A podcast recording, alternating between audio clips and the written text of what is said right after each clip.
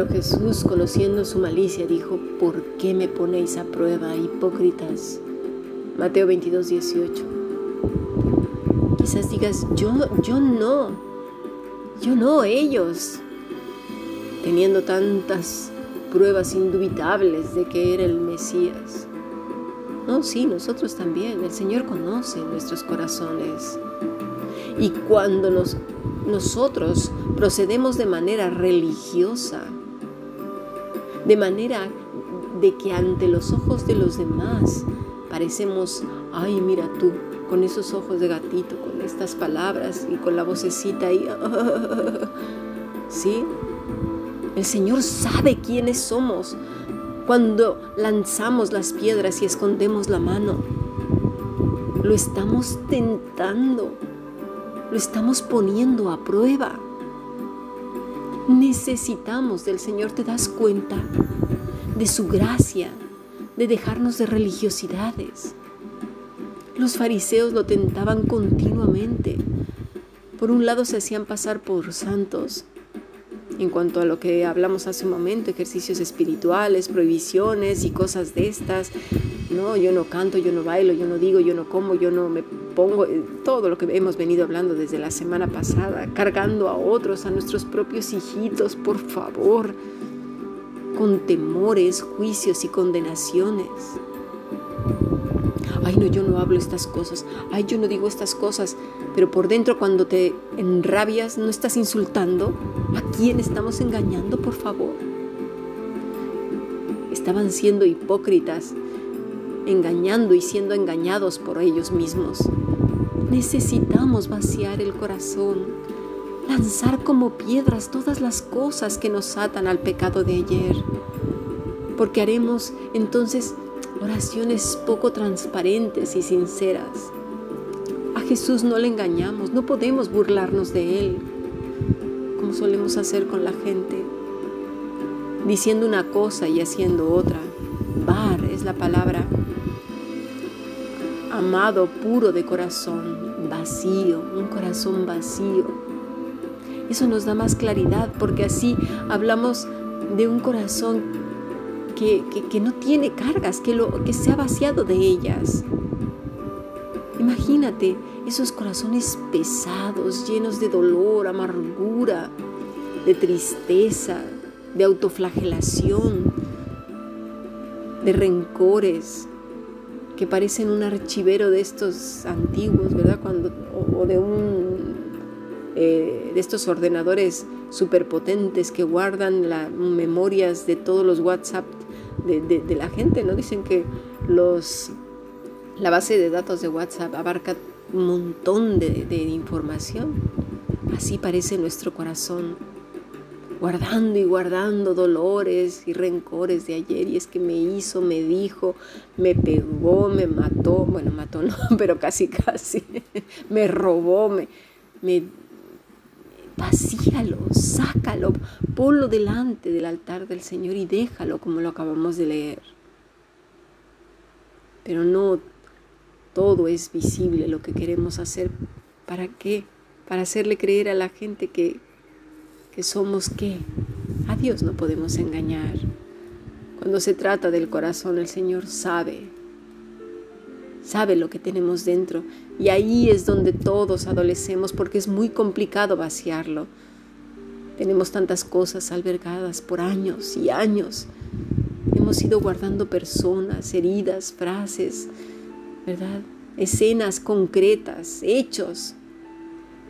Tanto que a veces nuestro carácter tiene esos sabores amargos, ese aliento del pasado esos silencios que lastiman tanto a los demás. Pero el Señor nos exhorta a tener largas conversaciones con Él para vaciar ese corazón, que Él lo llene, porque su carga es ligera. La raíz de esta palabra es varar, que quiere decir aclarar, examinar, depurar, limpiar, mostrar, purificar con sinceridad. Pero es que a veces somos tan de verdad que decimos, pues si ya lo hice, ya lo he hecho millones de veces y no pasa nada. Seguimos creyendo en la magia. Es que no es así. Oramos con prisa, rapidito, y nos vamos. Esas oraciones sin reflexión, sin dar tiempo para soltar y hacer ese análisis de nuestro pensar, de nuestro corazón delante del trono de Dios. Nos creemos que son palomitas de tres minutos en el microondas y ¡paf! ya está. Mira, ni siquiera una consulta, por ejemplo, de las que eh, al menos yo doy, no se puede dar en, media hora, en una hora, en 40 minutos. A veces me toma una consulta de tres a cuatro horas. Y, otras veces se me solapa con otra consulta de dos o tres horas. Solo así puedo conocer a mi paciente y le puedo ayudar. ¿Cómo nos podemos creer que hablar con el Señor una vez al día, dos minutos y ya está? Y luego venimos con esa actitud de reclamo, de, de, desesperación, de decir, pues si ya he orado, pues si ya se lo he dicho cantidad de veces. Hermano, así no son las cosas. De hecho, las escrituras nos exhortan a que hablemos con el Señor todo el día. Mira, en el Salmo 116, 2 dice, porque a mí ha inclinado su oído, por tanto, le invocaré mientras yo viva. Este pasaje usa una palabra que denota en todo momento, yom. De hecho, ya lo hemos visto en algunas otras veces, que quiere decir acostumbrar, siempre, desde la salida del sol hasta su puesta. Eso es todo el día. Y mira lo que dice Jesús en Lucas 18.1. Y les refería una parábola para enseñarles que ellos deberían de orar en todo tiempo y no desfallecer. La palabra para todo tiempo es pantote. Siempre, todas las veces. Proseujomai, hablar con Dios, adorar, suplicar. Viene de acercar todas las cosas, es decir, hacia algo. ¿Hacia quién? Hacia Dios. Lo mismo que dice Pablo en Efesios 6, 18, con toda oración y súplica, orad en todo tiempo en el Espíritu, igual pantote y así velad con toda perseverancia y súplica por los santos. ¿Lo entendemos? Mientras vamos por la vida, entregando, acercando todas las cosas al Señor. Mira, pondré un ejemplo. En el segundo libro de Samuel 16:5 dice, y vino el rey David hasta Bahurim, y he aquí salió uno de la familia de la casa de Saúl, el cual se llamaba Simei, hijo de Gera y salió maldiciendo y arrojando piedras contra David y contra todos los siervos del rey David, y todo el pueblo y todos los hombres valientes estaban a su derecha y a su izquierda, y decía Simeí maldiciéndoles, fuera, fuera, fuera, hombre sanguinario y perverso. Jehová te ha dado el pago de toda la sangre de la casa de Saúl, en lugar del cual tú has reinado, y Jehová ha entregado el reino a mano de tu hijo Absalón, y hete aquí sorprendido en tu maldad, porque eres hombre sanguinario.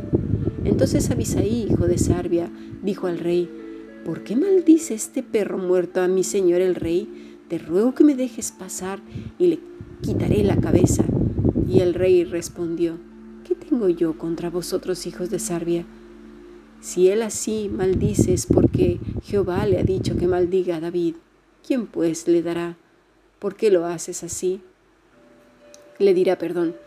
Y David, y dijo David a Abisaí y a todos los siervos, he aquí mi hijo, que ha salido de mis entrañas, acecha mi vida.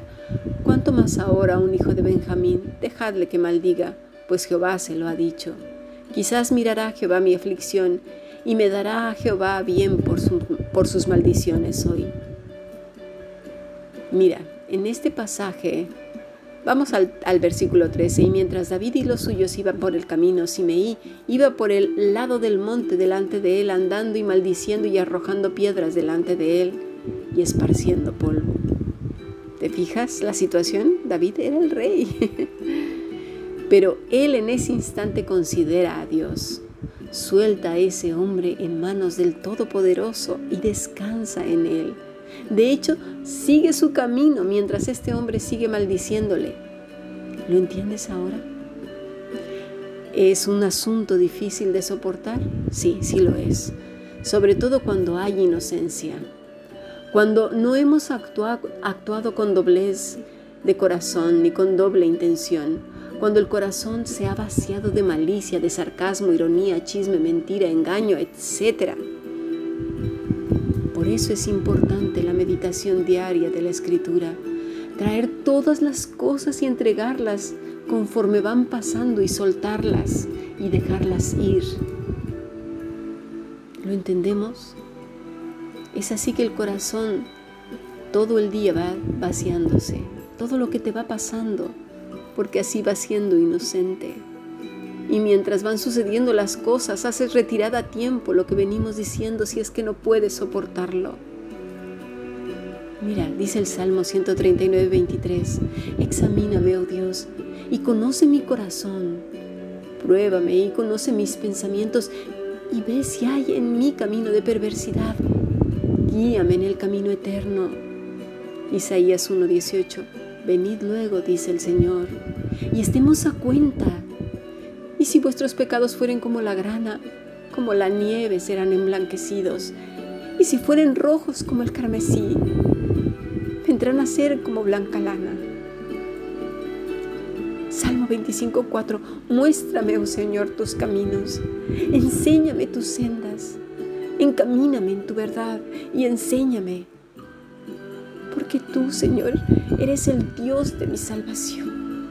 En ti, en ti espero todo el día.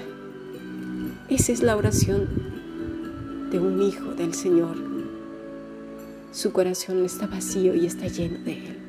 Sigamos aprendiendo. Bendiciones.